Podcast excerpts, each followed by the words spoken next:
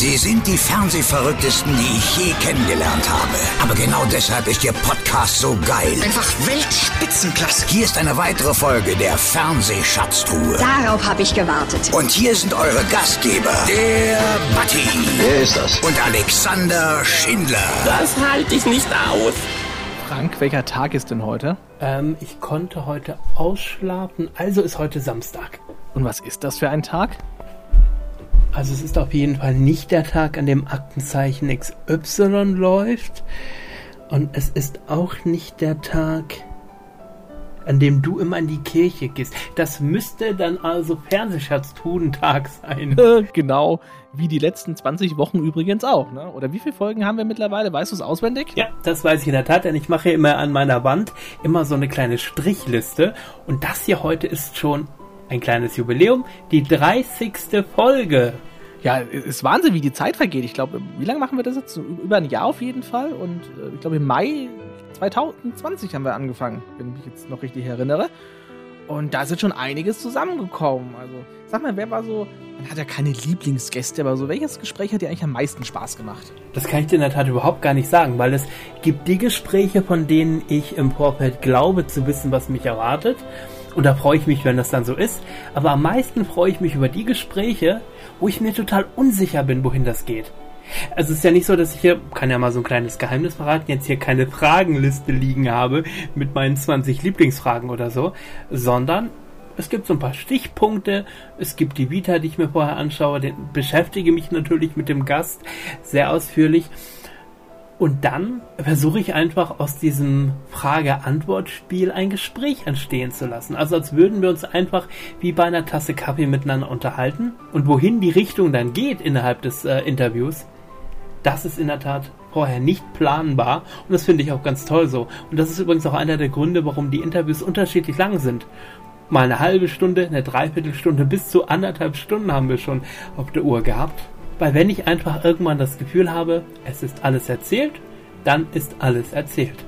Aber das soll natürlich nicht dein heutiges Gespräch in den Schatten stellen. Sag doch mal selber, wer heute dein Gast ist. Ja, meinen heutigen Gast kenne ich aus dem Fernsehen schon seit vielen Jahren. Denn immer wenn man mal so rumgesappt hat, dann landet man natürlich auch auf Programmplatz 137, wo dann zum Beispiel so Shopping-Sender wie QVC abgespeichert sind. Und er war dort ganz, ganz viele Jahre, nämlich der Sascha Heiner, war eines der Gesichter von QVC. Dann nebenbei hat er eine Gesangskarriere gestartet und ich werde nie den legendären Auftritt mit Iron Shear vergessen, mit der er den Song Klingelingeling gesungen hat, der dann einige Monate später auch in Kalkofes Mattscheibe auf den Arm genommen wurde. Doch richtig bemerkt habe ich Sascha Heiner vor einem Jahr im Sommer bei der Promi Big Brother Staffel, in der er Kandidat war. Da hat man ihn nämlich von einer ganz sensiblen, emotionalen, empathischen Seite kennengelernt und das hat mir richtig gut gefallen. Und bei der Vorbereitung auf dieses Interview habe ich festgestellt, dass es schon viele Dinge vor QVC gab, die Sascha erlebt hat und über die spreche ich mit ihm. Jetzt gleich geht's los. Wenn ihr Feedback oder Gästevorschläge habt, dann mailt uns doch einfach an. Mail at fernsehschatztruhe.de Sascha Heiner ist ein deutscher Journalist, Moderator und Sänger. Er macht eine Ausbildung zum Hörfunk- und TV-Journalisten. Im Mai 1995 begann er als freier Mitarbeiter beim Regionalsender Radio 7 in Biberach. 1996 folgte ein Volontariat und die Moderation der sonntäglichen Talkshow Wunderfitz sowie der Morgensendung Heiner am Morgen. Im April 99 wurde er für seine Reportage über den französischen Magier Daniel Rie mit dem Landesmedienpreis Baden-Württemberg ausgezeichnet. Einen Monat später arbeitete er als freier Producer in Paris für die RTL-Journalistin Antonia Rados und berichtete von dort für die deutschen Fernsehsender. Zu seinen Interviewpartnern gehörten Karl Lagerfeld, Madonna, Cindy Crawford und David Bowie. Im Jahr 2000 arbeitete Heiner zunächst als Redakteur bei Schwarzkopf TV Productions in Hamburg und später als Redakteur der täglichen ProSieben Talkshow Andreas Türk. Von Juni 2001 bis Juli 2020 gehörte er zum Moderationsteam des Fernsehshopping-Senders QVC in Düsseldorf, wo er Live-Sendungen moderierte. An dieser Stelle der Hinweis, das Interview mit Sascha Heiner haben wir im April 2021 aufgezeichnet.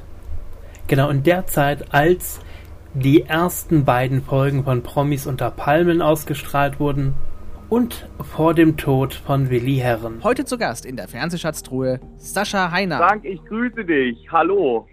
Ich grüße dich. Du, an sich fangen wir ja immer gerne an mit ersten Kindheitserinnerungen ans Fernsehen, aber bevor wir das machen, weil mir schwillt nach gestern Abend immer noch der Hals, müssen wir, glaube ich, erstmal über Promis unter Palmen sprechen. Dein erster Eindruck? Also mein erster Eindruck, ich habe ich hab natürlich gestern auch vor dem Fernseher gesessen und war teilweise etwas baff. Ich dachte immer, mit dem Sommerhaus im letzten Jahr war, ähm, war der, der Tiefpunkt erreicht und ich wurde eines Besseren belehrt. Es geht also doch noch ein bisschen tiefer. Ah, also sagen wir mal so, die meisten äh, Kollegen haben sich, glaube ich, jetzt nicht unbedingt in ihrer Blüte präsentiert. Ich habe mir hinterher auch noch den Late Night Talk angeschaut, in dem ja auch Melanie Müller zu Gast war, die dort explizit nochmal gesagt hat, wir wissen doch von vornherein, worauf wir uns einlassen und ich mache diese Dinge A, weil sie mir Spaß machen, B, weil ich damit Kohle verdiene und C, weil ich einfach Aufmerksamkeit bekomme. Sind das diese drei Zutaten, Zutaten, um im Jahr 2021 Reality Star zu sein? Ich finde, ich finde, sie hat es sehr gut umschrieben, was einen Reality-Star ausmacht. Äh, er soll unterhalten, in welcher Form auch immer. Er soll damit natürlich auch Geld verdienen und er soll damit Aufmerksamkeit bekommen. Ja, und deshalb bin ich eigentlich großer Fan von Reality-Fernsehen. Problem ist nur, dass manche äh, wirklich äh, ja äh, eine Schwelle überschreiten, bei der auch meiner Meinung nach das Fernsehen einschreiten muss. Es gibt gewisse Themen, die darf ich im Fernsehen nicht zelebrieren. Und dann gehe ich zum Beispiel, äh, dann nehme ich das Mobbing äh, von, von der letzten Staffel Promis unter Palmen oder auch vom Sommerhaus dann nehme ich das gestrige Thema der Homophobie. Das darf so nicht verbreitet werden. Außerdem muss ich dazu sagen, äh, hatte ich heute Morgen schon mit einer Kollegin, äh, äh, die, die selber lustigerweise aus dem Produktionsumfeld von Promis unter Palmen kommt, drüber gesprochen. Ähm, was mich mittlerweile so ein bisschen nachdenklich macht, uns werden Protagonisten als Helden verkauft, die ihre ja, die, die zu ihrem Geld gekommen sind, zum Beispiel in Form von äh, Menschenhandel und äh, äh, Prostitution oder äh, ehemalige Pornostars. Da möchte ich jetzt nicht sagen, dass ehemalige Pornostars oder dass das Pornos, Pornostars äh, ein schrecklicher Beruf ist. Das muss jeder für sich selber entscheiden. Nur bitte äh, redet mir doch nicht ein, dass das ein ehrenwerter Beruf ist.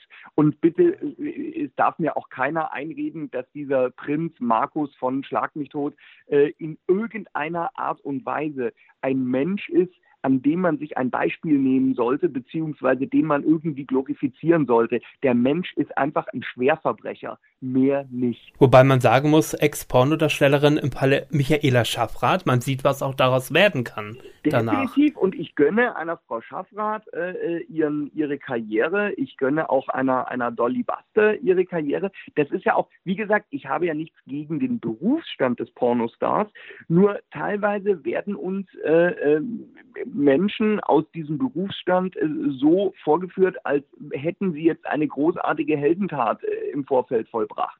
Also auch Melanie Müller kommt aus diesem Gewerbe, darf man nie vergessen. Melanie, ich habe nichts gegen Melanie Müller. Melanie Müller liefert im Grunde genommen alles, was, was das Reality-Fernsehen, äh, was das Reality-Fernsehen äh, verlangt. Aber es ist natürlich schon teilweise schwer erträglich. Jetzt hast du gerade gesagt, ähm, es gibt Dinge, gerade auch äh, die Passagen äh, gestern aus Folge 1 äh, der Homophobie, die man nicht senden sollte. Jetzt hatten Jochen Bendel in der Late Night Show gestern gesagt, doch, man muss sie senden, weil sie stattgefunden haben. Und wir haben ja zum Beispiel, ist ja auch gestern kommentiert auf der Seite von Robin Bate, der mit Markus in der Promi Big Brother Staffel war und dort soll es ähnliche Äußerungen gegeben haben und die sind nicht ausgestrahlt worden. Jetzt nochmal die Nachfrage. Muss es ausgestrahlt werden, weil es stattfindet, damit es sich auch ein Stück weit selber zeigt, wie er wirklich ist? Oder muss es an dieser Stelle Zensur geben? Ich finde es gut, dass es ge gezeigt wurde, aber es hätte noch es hätte bessere Konsequenzen geben müssen. Zum Beispiel hätte man ganz klar sagen können, äh, direkt nach diesem ganzen Vorfall, wir verabschieden uns hiermit von äh, dem, dem Protagonisten, weil das gehört nicht, äh, das möchten wir nicht weiter fördern. Es ist immer so ein zweischneidiges Schwert. Äh, der Spiegel hat es heute auch sehr schön kommentiert. Also ich meine, da wurde Homophobie als Quotenbringer äh, eingesetzt. Natürlich kann ich, um meine Hände in, in, in, in Unschuld zu waschen, äh, während der Ausstrahlung 20 Tweets von mir geben. Wir distanzieren uns davon. Ähm, ja, das ist ja das Mindeste, aber trotzdem, ihr habt es gezeigt und ihr wolltet damit jetzt erstmal Quote machen. Hm. Du kennst ja äh, die Emmy Russ und auch äh, Katie Bam aus deiner Promi Big Brother Staffel. Hast du deswegen die Folge mit anderen Gefühlen beobachtet gestern? Och, eigentlich weniger. Also ich, ich wollte einfach äh, wissen, was, ob, nein, anders. Ich wollte wissen, wo es dieses Jahr hingeht. Äh, ich hätte gewettet, dass nach dem Sommerhaus im letzten Jahr auf RTL alles mal ein bisschen mehr zurückgefahren wird. Also, dass es wieder um nette kleine Konflikte geht, dass es wieder um kleine Streitigkeiten geht, äh, wie wir zum Beispiel bei, bei Big Brother hatten, ähm, oder ob nochmal eine Schippe draufgelegt wird und eher das zweite war der Fall. Also sagen wir mal so, als ich schon ähm, die, die Gästeliste der Protagonisten äh, gesehen habe, war mir eigentlich klar, das kann eigentlich nur nochmal eine Schippe äh, jetzt weiß ich nicht, drauflegen oder nochmal noch mal, oder nochmal zehn Etagen drunter gehen. Ja, du, du hast ja im letzten Jahr noch Primary Big Brother gesagt, Reality an sich für dich auch weiterhin gerne ein Thema. Wäre auch Promis unter Palmen für dich was gewesen oder sagst du, nee, es gibt auch bei mir da Reality-Grenzen? Also in, in grundsätzlich sage ich immer, äh, alle, alle Angebote, es ist egal was, gucke ich mir grundsätzlich erstmal an ich meine, ich bin äh, reflektiert genug, um zu sehen, dass ich äh, viel zu langweilig bin, zum Beispiel für ein Promi unter Promis unter Palmen. Ich bin jetzt nicht unbedingt ein Traumkandidat, wenn es um Reality-Fernsehen geht, weil ich pöbel nicht rum, ich schreie niemanden an, äh, ich, ich provoziere keine Streitigkeiten. Eigentlich derzeit sind wir in einer in einer Zeit, was ich natürlich persönlich sehr schade finde, je unterirdischer und je assihafter du dich im Fernsehen benimmst, desto schneller kommst du weiter, desto mehr Angebote liegen dir auf dem Tisch. Äh, jetzt muss das jeder halt mit sich selber vereinbaren. Also es ist natürlich, ich habe auch schon viele Menschen kennengelernt, die sich im Fernsehen anders präsentieren und privat dann äh, äh ganz liebenswerte Menschen sind. Allerdings, ich hätte auch keinen Bock, so ein, so ein Bild von mir äh, zu verbreiten. Okay, aber ich hätte mir durchaus vorstellen können, dass du äh, gerade auch in der Situation mit Markus, dass du Position bezogen hättest, oder? Auf jeden Fall. Also das hätte ich, da muss ich sagen, dass Burak, also Katie, sehr, sehr äh, ruhig geblieben ist. Ich glaube, da wäre ich nicht so ruhig geblieben, weil ich, weil ich bei sowas, äh, dann, das sind so meine Triggerpunkte, wo ich dann schon auch an die Decke gehen kann. Ähm, also deshalb Respekt an Burak, hat er, hat er sehr gut gehandelt, fand ich sehr, sehr gut.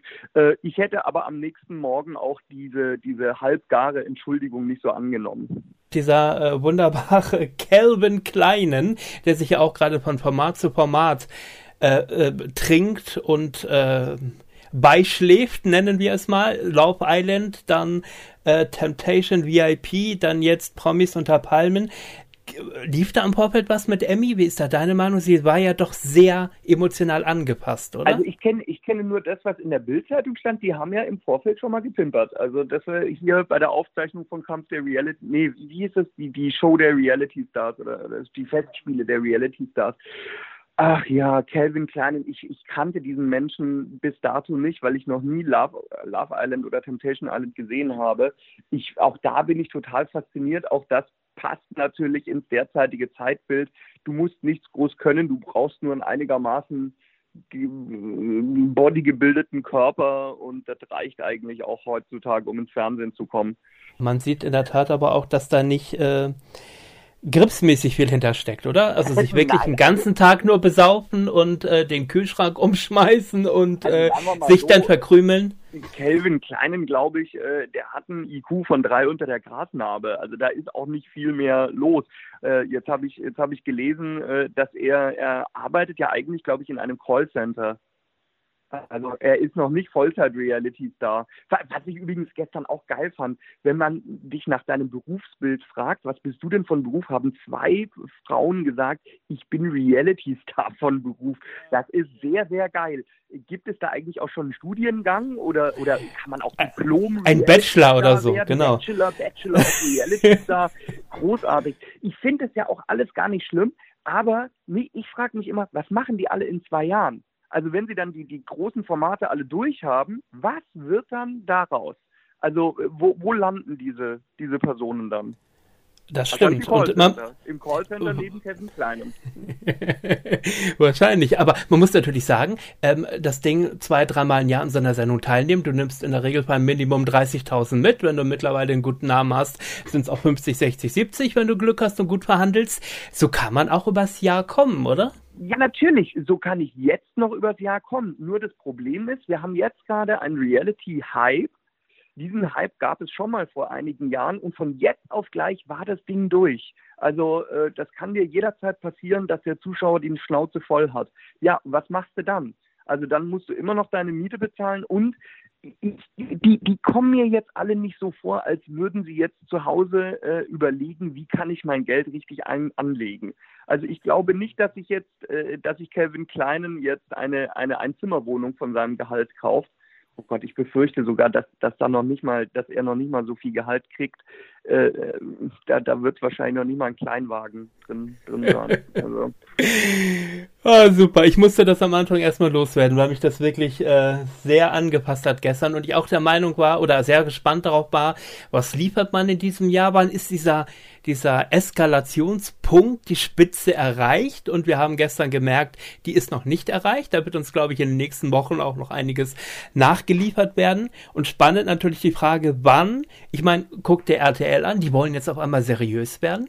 Der Dieter Bohlen verschwindet, Harpe Kerkeling kommt zurück, dann äh, macht Jan Hofer ein Newsmagazin. Das finde ich, ja, das find ich ja geil. Im Grunde genommen beerbt Sat 1 gerade RTL und RTL möchte jetzt, äh, äh, möchte jetzt ähm, seriös werden. Ha, ich finde es ja mega, was RTL da vorhat. Aber sprechen wir in einem Jahr nochmal, wenn die Quoten nicht gleich von Anfang an stimmen, äh, ob, sie auch, ob sie auch den Schneid haben, das Ding durchzuziehen. nach 35 Jahren Tagesschau, was glaubst du bewegt einen Jan Hofer zu sagen, ich gehe zur RTL äh, und äh, gehe nicht in meine Rente und genieße jetzt sozusagen das Erreichte, sondern äh, präsentiere mich da nochmal der Öffentlichkeit ähm, mit der Gefahr, auch total zu floppen. Also ich denke, A ist Jan Hofer natürlich auch ein Showpony. Sonst hätte er nicht 35 Jahre lang die Tagesschau gemacht und, und äh, wäre über irgendwelche roten Teppiche flaniert. Und B, was reizt? Ich denke mal der Gehaltscheck. Der Gehaltscheck aus, aus, der, aus dem Kölner äh, Messegelände. Okay. Jetzt wollen wir mal einen Augenblick über gutes Fernsehen sprechen. Wie gesagt, ich leite immer sehr gerne ein mit der Frage, was sind deine allerersten Kindheitsfernseherinnerungen? An was erinnerst du dich da? Rate mal mit Rosenthal. Ah, meine. Kindheitserinnerung.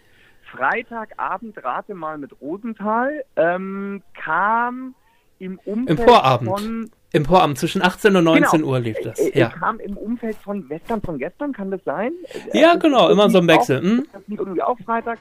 Ähm, rate mal mit Rosenthal, wo dann die Kandidaten auch auf diesem, auf diesem kleinen Karussell dann sich gedreht haben. Das sind so meine ersten Kindheitserinnerungen. Die erste Sendung, die ich komplett äh, äh, mal sehen durfte, dann bis 22 Uhr, war übrigens Verstehen Sie Spaß mit äh, Paola und Kurt Felix. Okay, ja, sehr schön. Ich weiß noch, kann ich mich auch dran erinnern, da hat man immer gehofft, hoffentlich überziehen sie ein bisschen, dann kann ich mir ein bisschen länger aufbleiben. Genau, genau, genau so, genau so. Und heute haben wir dreieinhalbstündige Samstagabendshows. Ähm, für mich in der Tat schwer zu ertragen, muss ich gestehen, auch bei Verstehen Sie Spaß, weil ich keine zwölf Filme an einem Abend brauche. Und ähm, in der Tat, wenn ich es mir anschaue, gerne das mir ein Stückchen häcksle und sage, ich gucke heute eine Stunde und morgen noch mal eine Stunde, aber dieses dreieinhalb Stunden, wie denkst du darüber?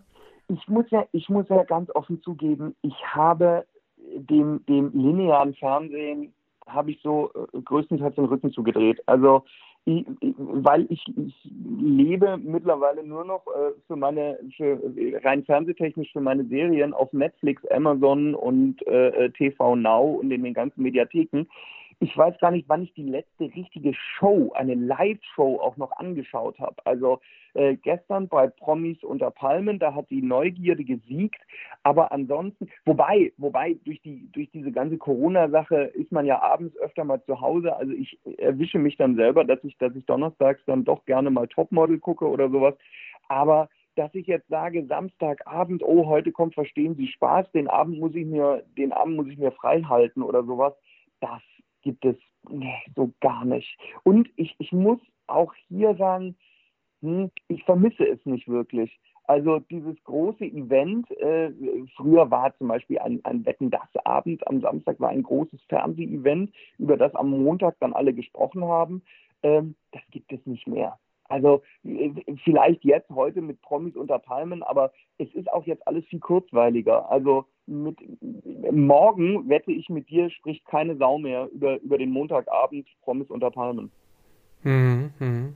Ähm, aber ich habe mir mal überlegt, habe da vor kurzem mit einem Kollegen drüber gesprochen, dass dieses Lagerfeuer, dieses Familienlagerfeuer am Samstagabend, von dem ja seit Jahren gesagt wird, dass es tot ist, auch daran liegt, dass eigentlich für die ganze Familie auch nichts mehr angeboten wird. Da habe ich zum Beispiel jetzt hat sie aufgehört, Carmen Nebel oder wir haben Florian Silbereisen, da wissen wir, das ist die Generation Ü40, U50, dann haben wir Joko und Klaas, da sind die Ü20 äh, dran, aber dieses dieses, wie man es früher aus Wetten das kennt, dass man musikalisch aus jeder Zielgruppe was dabei hat. Bei Verstehen Sie Spaß, da wurden Promis reingelegt von jung bis alt. Also dieses dieses Angebot für die ganze Familie, auch das gibt es doch eigentlich gar nicht mehr. Nee, und das ist meiner Meinung nach, da ist dieser ganze Jugendwahn dran schuld.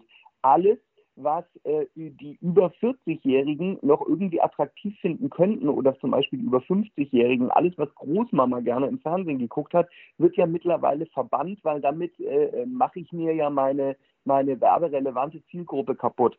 Was ja totaler Quatsch ist. Diese, diese werberelevante Zielgruppe, ich kann es nicht mehr hören. Das war eine Schnapsidee von, von einem Herrn Thoma zu den Anfängen vom RTL die alle übernommen haben, woran sich mittlerweile die komplette Werbeindustrie äh, äh fest, fest, festgebissen hat.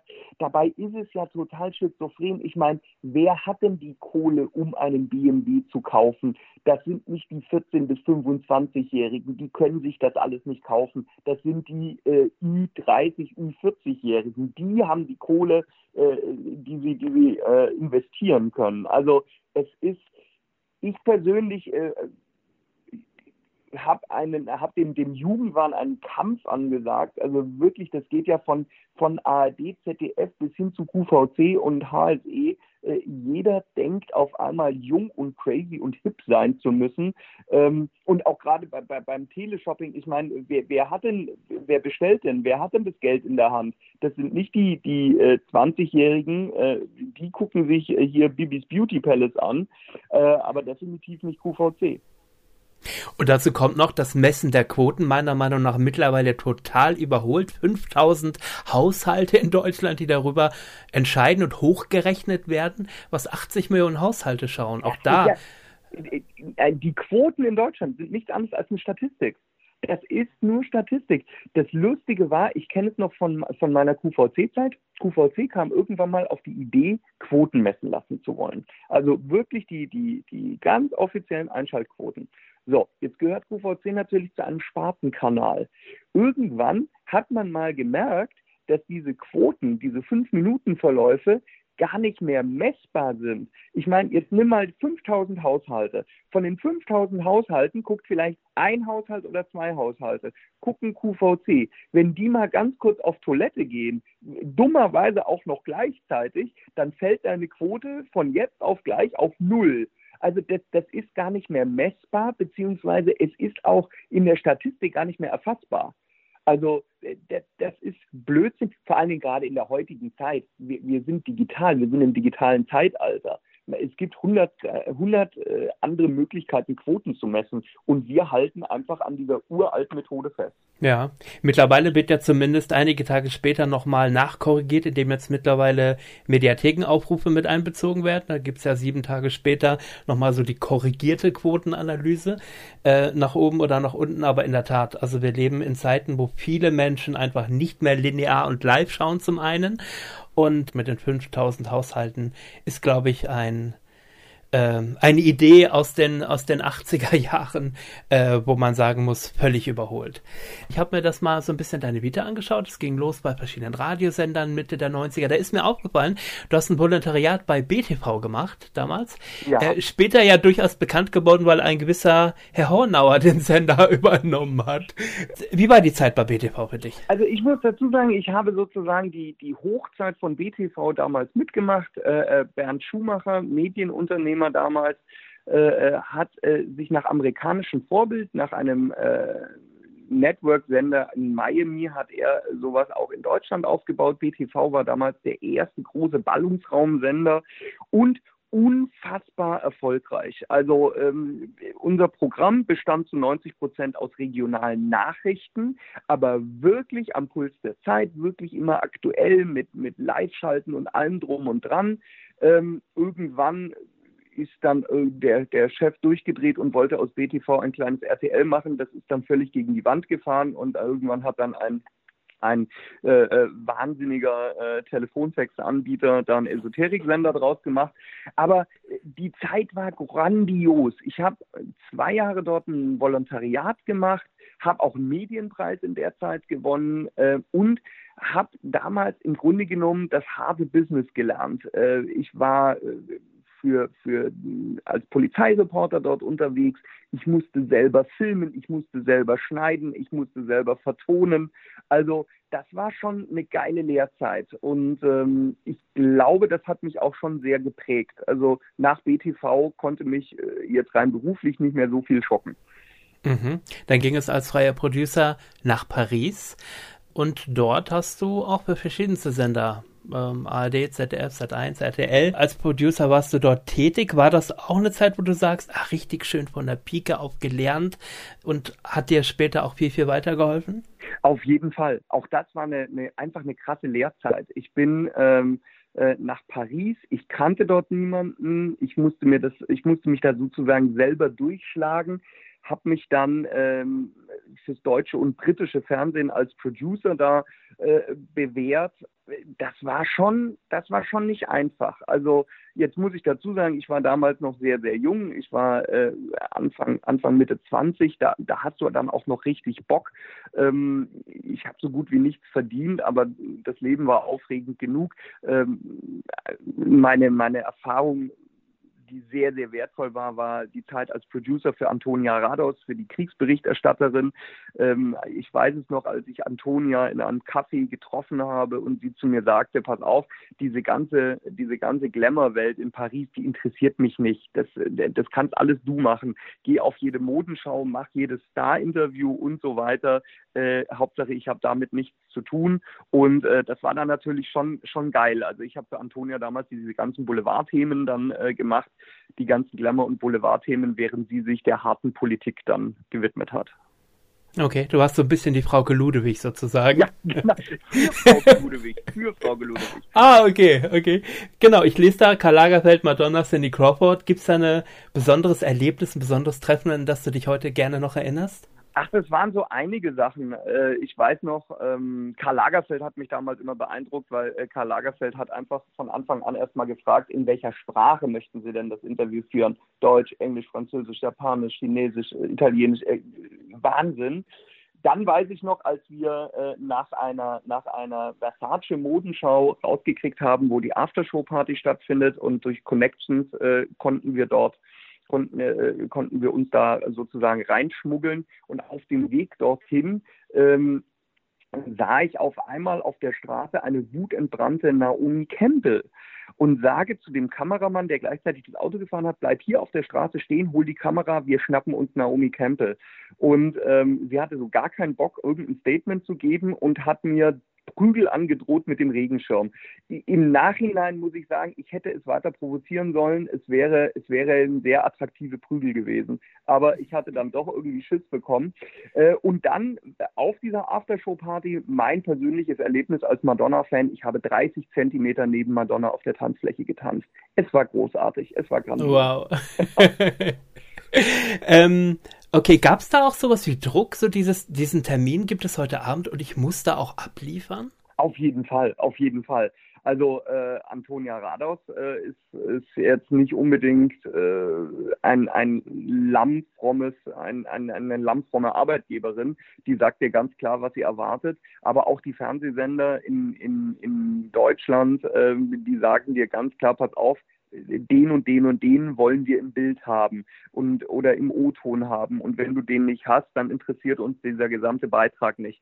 Ähm, du stehst schon permanent unter Druck. Also dieses, dieses schöne, schöne äh, ähm, ja, wie sagt man immer, die, die, die, diese schöne Darstellung, dass ein Reporter irgendwie äh, so ein leuchte, leichtes, flockiges, lockeres Leben hat.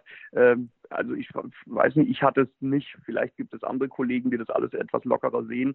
Aber ich stand schon immer sehr unter Druck. Klar, du musst ja auch Geld verdienen. Du musst das auch äh, äh liefern. Sonst kriegst ja. du Also genau, das war jetzt kein Festvertrag, sondern du hast pro abgelieferten Beitrag verdient genau, sozusagen. Genau. Ja. Okay. Wenn du dir heute sowas wie exklusiv anschaust, äh, denkst du manchmal an die Zeit zurück und denkst, mein Gott, das, äh, was hat der oder die jetzt äh, da abliefern müssen, damit äh, diese Story zustande gekommen ist? Oder ist das ja und nein. Also äh, sagen wir mal so, äh, Protagonisten wie äh, Evelyn Bordecki, glaube ich, äh, da ist es nicht so schwierig, äh, von denen irgendwas aus der Nase zu ziehen. Ähm, und äh, die, es ist es ist meiner Meinung nach heutzutage mehr Promotion als als als Journalismus, muss man muss man ganz klar so sagen. Ähm, sicher, es gibt, es gibt äh, grandiose Momente, es gibt tolle Interviews. Ähm, ich, ich liebe Interviews, die ein bisschen in die Tiefe gehen, vielleicht auch die Menschen anders darstellen, als man sie sich bislang vorgestellt hat. Also klassisches Beispiel. Ich, für mich war die, die, die Person Bill Kaulitz von Tokyo Hotel nie eine besondere Person. Ich bin natürlich auch mit, mit der Musik von, von Tokyo Hotel groß geworden, habe jetzt aber letztens aus Langeweile habe ich sein Buch gelesen und fand das total geil, weil ich eine ganz andere Person auf einmal äh, äh, präsentiert bekommen habe, als ich im Hinterkopf hatte. Und sowas liebe ich bei Interviews oder bei Biografien oder bei, bei Reportagen, wenn mir Menschen, wenn mir einfach eine andere Seite von einem Menschen dargestellt wird. Während du das so erzählst, kommt mir durchaus in den Sinn, ein Talkformat könnte auch was für dich sein. Ein, ein etwas anderes Talkformat vielleicht. Ich stelle mir da vor, Sascha da zum Beispiel einen Tag begleiten, äh, Tom und Heidi oder so. Ich und, würde äh, es lieben. Aber nicht die Begleitung, sondern äh, wenn, wenn man mir sowas anbieten würde, würde ich einfach sagen, pass auf, gib mir einen kleinen Raum, zwei Stühle, auf einem Stuhl sitzt Heidi, auf dem anderen Stuhl sitze ich. Und dann lass uns einfach reden.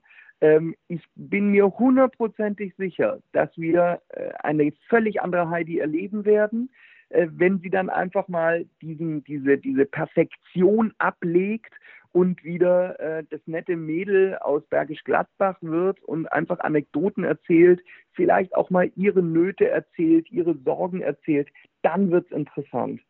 Und äh, da hätte ich total Bock drauf. Aber es müssen noch nicht mal Prominente sein, weil das ist schon ein Vorhaben, was ich schon seit Ewigkeiten habe. Es gibt so viele Menschen, die gar nicht in der Öffentlichkeit stehen, die aber eine unfassbare Lebensgeschichte haben mit denen würde ich gerne was machen. Die würde ich gerne reden lassen. Äh, es gibt durch meine Arbeit, durch meine Pflegedienste, habe ich sehr viel zu tun mit Alten, mit Senioren und Seniorinnen. Wenn die erzählen, das ist geiler als Fernsehen. Ich habe ja jetzt bis zum letzten Monat bis als sozialer Betreuer in einem Altenheim gearbeitet mhm. und habe dort auch hin und wieder mir wirklich die Stunde genommen und mich zu Menschen hingesetzt und dann habe ich da eine 98-jährige Dame, die mir erzählt, wie sie in Köln im Zweiten Weltkrieg flüchten musste, wie man in andere Städte gehen musste, wie man nicht wusste, ob die Wohnung noch steht, wenn man wieder zurückkommt, wie man beäugt wurde von den Nachbarn, was man für Ängste hatte, was man trotzdem für glückliche Momente hatte. Ohne Witz, ich hatte auch wirklich, ich war gerührt und hatte Tränen in den Augen und äh, dachte mir, eigentlich sollte das die Nation wissen und die Nation hören. Also, ja. Ja, ich und jetzt... liebe sowas. Also, Wahnsinn. Sowas, sowas äh, wirklich, und sowas meiner Meinung nach fehlt im Fernsehen. Klar, es ist ziemlich unspektakulär, weil nicht viel passiert. Aber ähm, Genau Aber es ist echt und das ist das, was heute fehlt, Sascha. Es ist echt und es fehlt momentan ein ganzes Stück weit echtes Fernsehen. Das ist es. Ich sehe keine authentischen Personen mehr. Und das ist das, was ich so schade finde. Das ist das, ich seit und, und ganz ehrlich, du rennst einfach äh, gegen die Wand. Äh, es gibt tausend Formatideen, die da immer, immer näher drankommen und die großartig sind. Ähm, aber irgendwie die Fernsehverantwortlichen trauen sich nicht. Und das finde ich sehr, sehr schade.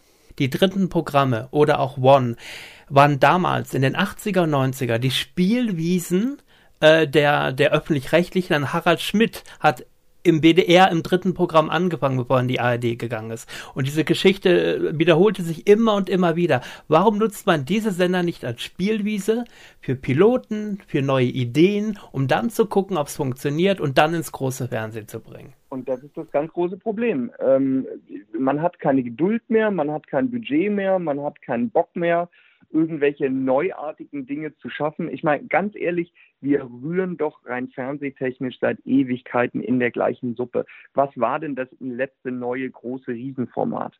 Da gibt es doch nichts mehr. Also entweder singt einer ähm, und die Jury sitzt mit dem Rücken da oder die Jury bepöbelt oder oder man hört denjenigen nicht singen, sondern nur hampeln. Also es ist, es dreht sich alles immer nur im Kreis. Wir haben Castingshows für alles und jeden. Wir haben ähm, wir haben Trash-Fernsehen für alles und jeden. Es gibt nichts Neues mehr. Wo sind die geilen neuen Ideen? Vor allem die selbstentwickelten, immer dieses Formate einkaufen im Ausland, ja. Und vor allem, wenn was verantwortlich ist, wir nehmen da gerne mal The Marks Singer, ist durchaus ein geiles Format, aber muss das jetzt zweimal im Jahr laufen? Und muss genau man da wirklich. Ja? Genau das ist das Problem. Zweimal im Jahr Maske Singer, zweimal im Jahr Höhle der Löwen. Die machen sich selber ihr Format kaputt. Und es ist irgendwann kein Highlight mehr. Ganz ehrlich, Höhle der Löwen hast, hättest du, hättest du, nee, anders. Ich habe gestern durch Zufall, weil ich durch, durch Facebook gescrollt habe, habe ich mitgekriegt, dass auch Höhle der Löwen läuft. Das, das ist völlig untergegangen, weil es mittlerweile niemanden mehr interessiert.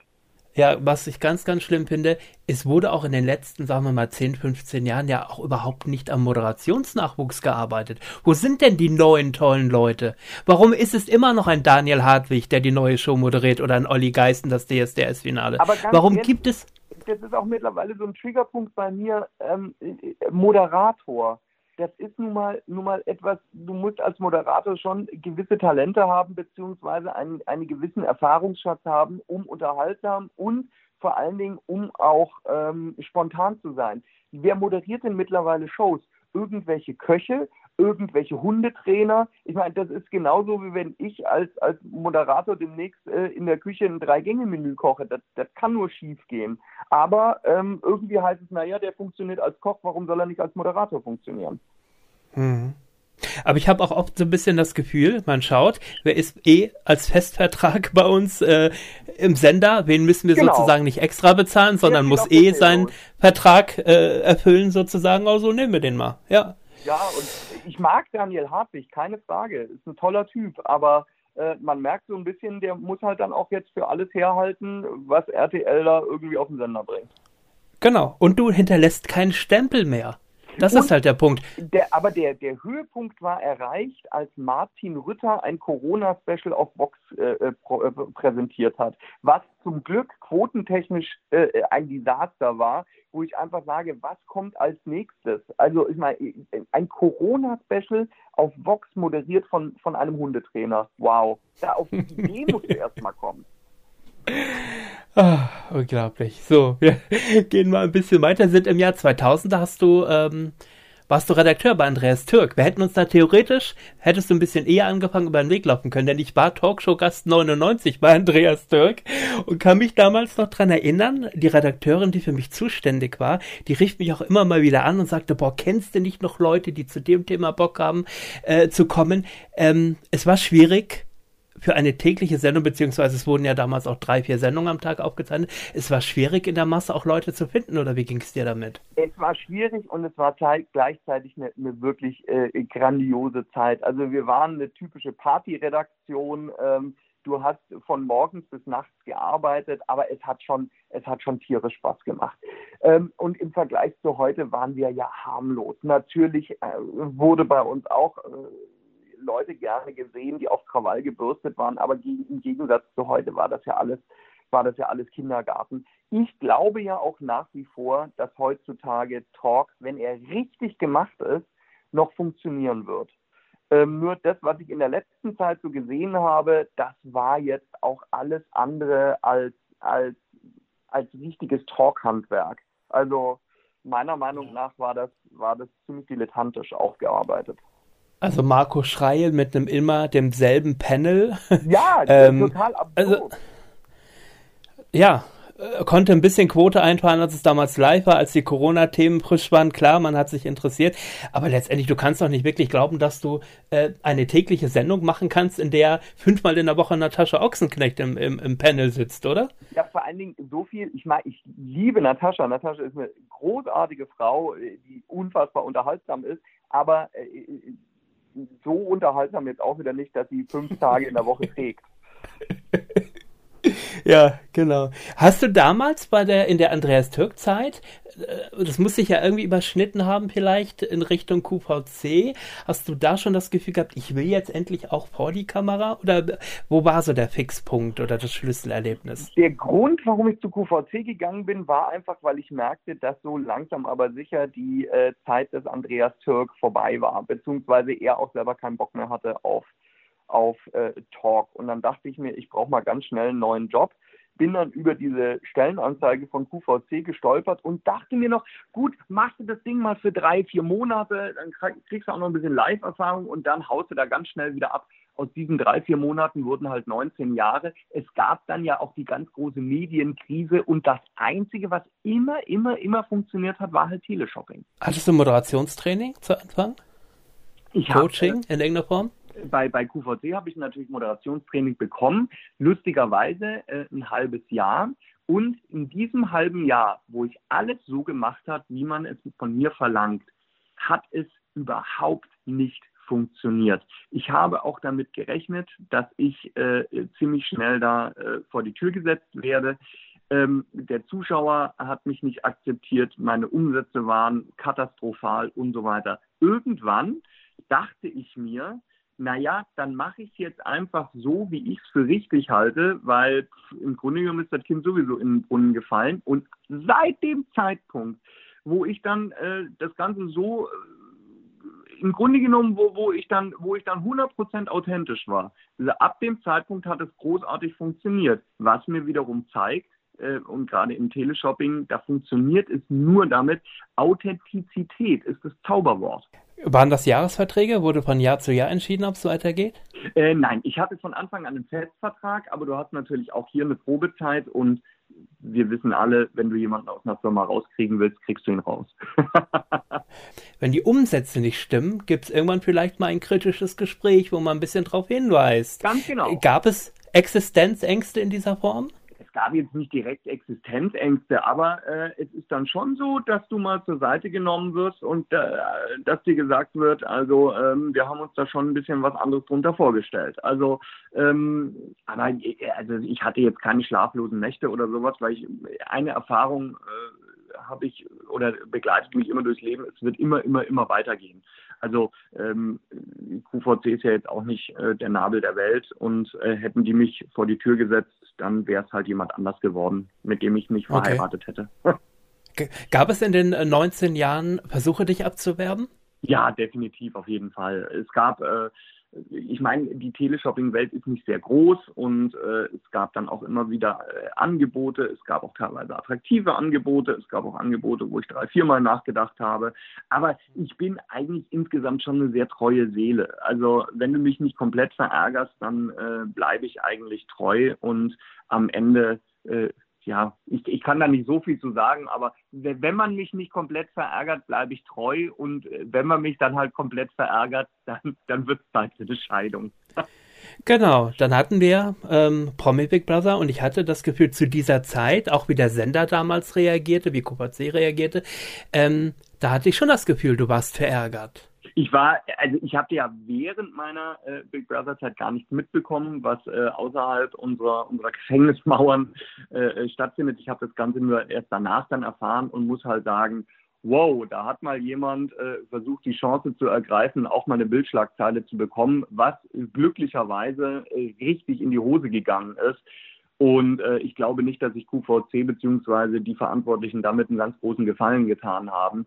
Ähm, es war sagen wir mal so, ähm, ich habe, das hatte ich ja auch danach in, in, in, in, einem großen Bildinterview gesagt, ich hatte lustigerweise, als ich gemeint habe, ich habe mich äh, nicht geoutet, weil ich in einem konservativen Umfeld arbeite, ich hatte noch nicht mal QVC im Hinterkopf, als ich das gesagt habe. Aber QVC hat sich das komplette Zitat an, an sich gerissen und äh, hat es für sich, für sich äh, eingenommen, wo ich sage, oh, anscheinend, anscheinend äh, habt ihr euch dann doch angesprochen gefühlt und anscheinend habt ihr ein größeres Problem mit dem, mit dem äh, Wort konservativ, als ich es habe. Hm. War das denn bewusst so platziert, dass du vor dem Einzug wusstest, ja, dieses Outing wird innerhalb dieser Staffel stattfinden. Das habe ich mir vorgenommen. Und ähm, war es im Hause QVC auch vielleicht Jahre vorher schon ein offenes Geheimnis, aber es war nie Thema? Also äh, bei QVC wusste man das. Äh, meine, meine Kollegen kannten auch Markus, äh, mein Partner, äh, meine, meine Chefin wusste das und so weiter, aber es wurde nie on air thematisiert. Jetzt muss man dazu sagen, mittlerweile hat sich die Zeit auch so ein bisschen geändert. Ähm, auch QVC äh, fühlt sich genötigt, äh, zum Pride Month vor einer Regenbogenflagge seine Moderatoren eine Sendung anmoderieren zu lassen, was ich ziemlich lächerlich finde und dann zu sagen, hahaha, schaut doch mal an, wir haben hier eine Regenbogenflagge, wir sind so, wir sind so offen und liberal. Vor 19 Jahren war das ein bisschen anders. Als ich angefangen habe bei QVC, gab es, und äh, das ist das, das ist das, äh, was nämlich keiner weiß, gab es ein Meeting in der Geschäftsführung, ob man einen schwulen Mann, mein Programmchef wusste das damals, äh, ob man einen schwulen, offensichtlich schwulen Mann als Moderator äh, einstellen kann. So sah das nämlich vor 19 Jahren aus. Äh, also wir gehen jetzt nicht immer nur von, von dem Stand jetzt aus, sondern einfach von den letzten 19 Jahren. Also deshalb so viel zu der Frage, äh, ob QVC schon immer so offen und liberal war. Die Antwort ist definitiv nein. Ähm, und ob mein Outing äh, geplant war, ähm, es war sicherlich, war ich mir im Klaren darüber, wenn ich mit äh, ganz vielen verschiedenen Menschen drei Wochen auf, auf engstem äh, Raum zusammenlebe, dass wir auch über viel Privates sprechen und dass ich auch darüber sprechen werde, dass ich mit Markus zusammen bin. Für mich war das allerdings nicht als große Nummer geplant. Ich, ich bin davon ausgegangen, ich meine, wir leben im Jahr 2021. Ich sage, ich bin äh, mit Markus zusammen, Bums, Amen und das war's. Äh, jetzt hatte man mich natürlich in einem, sagen wir mal, seelisch nicht sehr stabilen Zustand äh, erwischt, als, als man mich nach Markus fragte. Und ähm, ähm, und ich hätte niemals gedacht, dass das so hohe Wellen schlägt. Ich habe ja erst nach meinem Auszug dann erfahren, dass das äh, durch die Presse ging, dass Markus dann auch in der Live-Sendung war und, und, und, und, und. Das habe ich ja alles gar nicht mitbekommen. Und übrigens, äh, was sehr, sehr süß ist, Udo Bönstrup, äh, der äh, der Comedian, mit dem ich dann im Big Brother Haus war und äh, wir uns so sehr, sehr gut verstanden haben und der das im Grunde genommen angestupst hatte, der hatte mich ja danach gefragt, ob ich schwul bin, dem ist das heute noch unangenehm und der entschuldigt sich jedes Mal wieder und sagt, du, äh, du bist mir jetzt aber nicht böse, dass ich dich das damals gefragt habe, wo ich jedes Mal sage, nein, Udo, überhaupt nicht. Ich sage immer, ich sage immer Udo, dabei heißt Udo Hendrik. Also äh, das Udo ist ja sein, sein, sein Künstlername äh, und, und Hendrik ist das noch immer sehr, sehr peinlich, weil er dachte, er hätte mich damit verletzt oder irgendwie, äh, dem ist definitiv nicht so. Also ich muss auch sagen, ich, alles, alles gut. Ich fühlte mich danach sehr, sehr wohl mit dieser gesamten. Geschichte. Okay. War das im Vorfeld mit Markus abgesprochen, dass du gesagt hast, es könnte sein, dass das da Thema ist und dann werde ich auch kein Blatt vor den Mund nehmen? Äh, es war abgesprochen, dass ich äh, ähm, äh, natürlich das sagen werde, dass ich das auch erwähnen werde, aber Markus war von Anfang an jemand, der gesagt hat, er möchte nicht im Fernsehen. Ähm, deshalb war ich äh, wie wirklich vom, vom Blitz getroffen, als ich dann erfahren hatte, dass Markus äh, äh, dann sogar live in der Sendung war, wo ich nur gesagt habe, wie habt ihr das denn geschafft, ihn davon zu überzeugen? Ähm, also das, das war wirklich eine Meisterleistung. Äh, Markus wollte eigentlich nie ins Fernsehen. Markus hat keinen Bock auf diese äh, äh Fernsehwelt. Er hat da sein eigenes Business.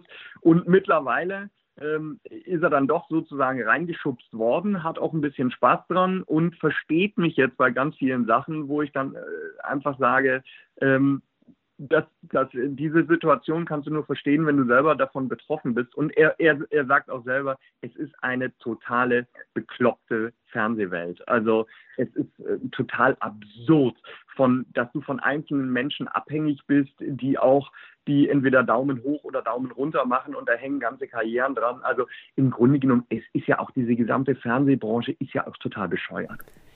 Ja, also ich sag dir ganz ehrlich, seitdem ich diesen Podcast mache, ich höre so oft von äh, Menschen, mit denen ich spreche, die mir sagen, äh, da war nur ein Mensch, der mich nicht mochte und ich habe keine Chance mehr bekommen. Genau, genau so ist es.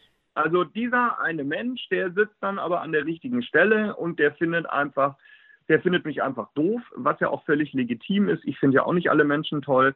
Ähm, ja, und dann sagt er einfach, nö, den Heinern, da habe ich aber keinen Bock drauf. So, bums, fertig. Damit ist diese Karriere dann auch zerstört. Äh, und, und was vielleicht, glaube ich, der, der normale, der, der, der, der normale Zuschauer gar nicht weiß, wie viele Piloten jeden Tag gedreht werden, wie viele Sendeversuche jeden Tag gedreht werden, wie viel Geld da verballert wird, ähm, das aber nie, nie, nie, nie, nie gesendet wird. Und das ist, das ist das Faszinierende. Also ähm, wie oft wurde mir schon versprochen, das wird der nächste große heiße Scheiß und du bist voll dabei und am Ende, ach Gott, am Ende hast du da nie mehr was von gehört. Und deshalb, mich kann man mittlerweile, wenn ich angefragt werde für einen Piloten oder für eine neue Sendung oder sonst was, mich kann man damit nicht groß, nicht groß äh, irgendwie, da kann man bei mir keinen Blumentopf gewinnen. Mache ich sehr, sehr gerne, weil es ist einfach mein Job. Aber äh, jeder, der mir die große Weltkarriere verspricht, ja, der, der soll, der soll sich danach bei mir melden, wenn ich dann, wenn ich dann der Superstar geworden bin. dann wird er davon profitieren. Oder auch die, ähm, was ich auch jetzt des Öfteren gehört habe, Formatideen, ähm, die da geht jemand zu einem Sender, zu einem Programmchef, sagt hier, ich habe diese und jene Idee. Der Programmchef sagt, ja, ganz nett, wir gucken mal, wir melden uns wieder. Das typische, wir melden uns mal wieder. Und ähm, drei, vier Jahre später entdeckst du diese Idee, wie sie umgesetzt wird vom Sender, aber ohne dass man dich jemals wieder kontaktiert hat. Ja, es ist einfach, und vor allen Dingen, wie arm ist denn sowas? Ganz ehrlich, wie arm ist denn sowas? Aber ähm, ja, das ist im Grunde genommen ist es, ist es, ähm, es ist nicht zu verhindern, weil irgendjemand musste dieses Format ja mal vorstellen. Ähm, es ist einfach nur schade. Also ich kann nur jedem sagen, wenn er, wenn du eine richtig geile Idee hast, äh, bewahr sie sehr lange auf, bis du der Meinung bist, da ist jemand, dem du vertrauen kannst und dann dem sagst du dann diese Idee. Mhm. Ähm, ich hätte eigentlich nach dem Ende von Cooper C gedacht, na, in den Teleshopping-Bereich, äh, das kann sich Sascha nicht mehr vorstellen. Jetzt habe ich hin und wieder in den Livestreams mal gehört, ja, generell, also nicht QVC, aber generell auch Teleshopping, könnte dich wieder interessieren? Definitiv. Also ich, ich stehe ja auch dazu. Ich hatte riesen Spaß in meiner Teleshopping-Zeit und ich bin äh, überzeugter Teleshopping-Moderator. ich habe da total Bock drauf. Es muss aber passen. Also wo ich keinen Bock mehr drauf hätte, wäre einfach diese, diese Festanstellung, die ich mal hatte und äh, alles runter moderieren, was nicht nied- und nagelfest ist. Da hätte ich keine Lust mehr drauf. Es muss schon passen und ähm, ich hätte eher Bock äh, auf was, auf ein, auch wenn sich doof anhört, auf einen kleineren Sender, weil ähm, diese ganzen großen Schiffe, ob jetzt QVC oder HSE, die sind mittlerweile äh, meiner Meinung nach so ein bisschen außer Kontrolle geraten, weil da geht es nicht mehr um den Zuschauer, sondern da geht es nur noch um den Profit. Da wird auch nicht mehr ausprobiert. Da wird, wie bei jedem anderen Sender auch, nur noch auf das sichere Pferd gesetzt. Ähm, ich vermisse so ein bisschen diese, diese, diese Zeit vor lass es vor zehn Jahren gewesen sein, als einfach ausprobiert wurde, als gesagt wurde, okay, die, die, das hört sich absurd an, aber wir probieren mal aus, es könnte ja klappen, vielleicht klappt es, vielleicht klappt es aber auch nicht, weil nur so kannst du auch neue Trends setzen. Wenn ich mir überlege, was wir damals äh, über QVC für Trends auch in Deutschland gesetzt haben, der George Foreman Grill, kam äh, über, über Teleshopping in den Markt. Äh, der Boxspringbetten-Hype, der Mikrofaser-Hype wurde alles durch Teleshopping ausgelöst. Das gibt es jetzt nicht mehr, weil die Teleshopper keine, keine, die großen Teleshopper, die haben einfach keinen Mut mehr. Und äh, deshalb wird es nichts Neues mehr geben. Wir werden wahrscheinlich würde ich in zehn Jahren zurückgehen zu QVC, würde ich das komplett gleiche Sortiment äh, mit dem gleichen Wortlaut wieder runter moderieren. Okay, dann gibt es weiterhin Bettwäsche und Co. Und, ja, äh, genau, genau. Ja. gibt es ein Lieblingsprodukt aus dem Teleshop, wo du heute sagst, das lieb ich so dermaßen? Oh, das ist eine schwierige, das ist eine sehr, sehr schwierige Frage. Gibt es ein Lieblingsprodukt? Also oder eines, was du selber im Haushalt hast, wo du sagst, das steht hier schon seit Jahren, das funktioniert einmal frei und ich könnte mir ohne es nicht es vorstellen. Sind, es sind jetzt keine typischen Teleshopping-Produkte. Äh, mein Dyson-Staubsauger zum Beispiel, den ich damals noch über QVC erworben habe, ähm, äh, aber den gibt es auch überall woanders und äh, meine KitchenAid-Maschine. Aber ansonsten muss ich sagen, bis auf ein paar Cremes und so weiter, äh, bin ich jetzt nicht unbedingt derjenige, der so viele Teleshopping-Sachen ähm, hier selber hat. Mhm, okay. Ähm, ich könnte mir auch vorstellen, dass du im Bereich Moderations-, also M Musikmoderation da noch ein bisschen was äh, reißen könntest, sage ich mal. Könntest du dir die Moderation einer Musiksendung vorstellen? Ich meine, auch so Sender wie der MDR und so weiter wunderbare Musiksendungen im Programm. Definitiv. Ähm, ich wäre, wer würde der MDR bei mir anrufen? Ich wäre von Anfang an ganz, ganz schnell dabei. Ich finde Musiksendungen ja großartig. Und auch hier wieder, ähm, es muss ja nicht immer Silbereisen sein. Also höher, schneller, weiter. Eine Silbereisensendung sind großartige Produktionen, keine Frage. Aber Problem, die ältere Generation wird mittlerweile völlig außen vor gelassen. Und dann kommt auf einmal ein Andy Borg an, der irgendwann mal mit seinem Musikantenstadel aus dem öffentlich-rechtlichen rausgeschmissen wurde, aus dem Samstagabend und macht im, im SWR im Grunde genommen Musikantenstadel live und äh, ja, und auf einmal so bums funktioniert. Also und die Marktanteile stimmen, ja, genau. Genau, die Marktanteile sind großartig. ähm, was sagst du zu Fans äh, der Silbereisen-Shows, die sagen, es treten da doch eh nur immer die 20 selben Künstler auf? Ist ja, das richtig? Haben recht. ja. Warum macht man das? Warum ist es immer ein, äh, ein Howard Carpendale? Warum ist es immer ein äh, whatever? Ähm, ja, im Grunde genommen ist es auch hier äh, die gleiche Sache. Michael Jürgens, der, ein, ein großartiger Fernsehproduzent, verantwortlich für die gesamten Silbereisensendungen, hat mir mal gesagt, ähm, ein, ein Ross Anthony hält mir, die, hält mir die Quote genauso wie Helene Fischer. Ja, dann ist mir doch klar, dass, äh, dass Michael äh, zu 90 Prozent Ross Anthony einsetzen wird, weil auch hier geht es um Quote, Quote, Quote, um nichts anderes. Es soll nicht schön sein, äh, wobei seine Sendungen sind mehr als schön, sie sind spektakulär, aber es bringt nichts, schönes Fernsehen zu machen, es soll einfach nur erfolgreich sein. Alles das ist, was zählt. Hm.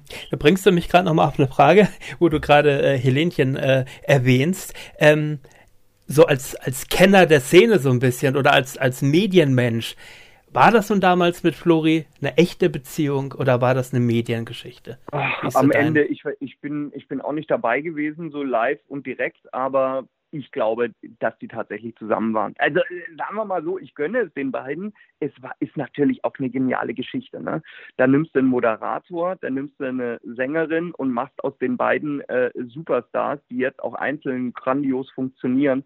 Ich weiß es nicht. Also, ach, ich würde es Florian gönnen, ich würde es Helene gönnen. Vielleicht, vielleicht auch nicht. Das, das wird so das ganz große Geheimnis sein, was, äh, was, was die beiden vielleicht auch irgendwann mit ins Grab nehmen werden.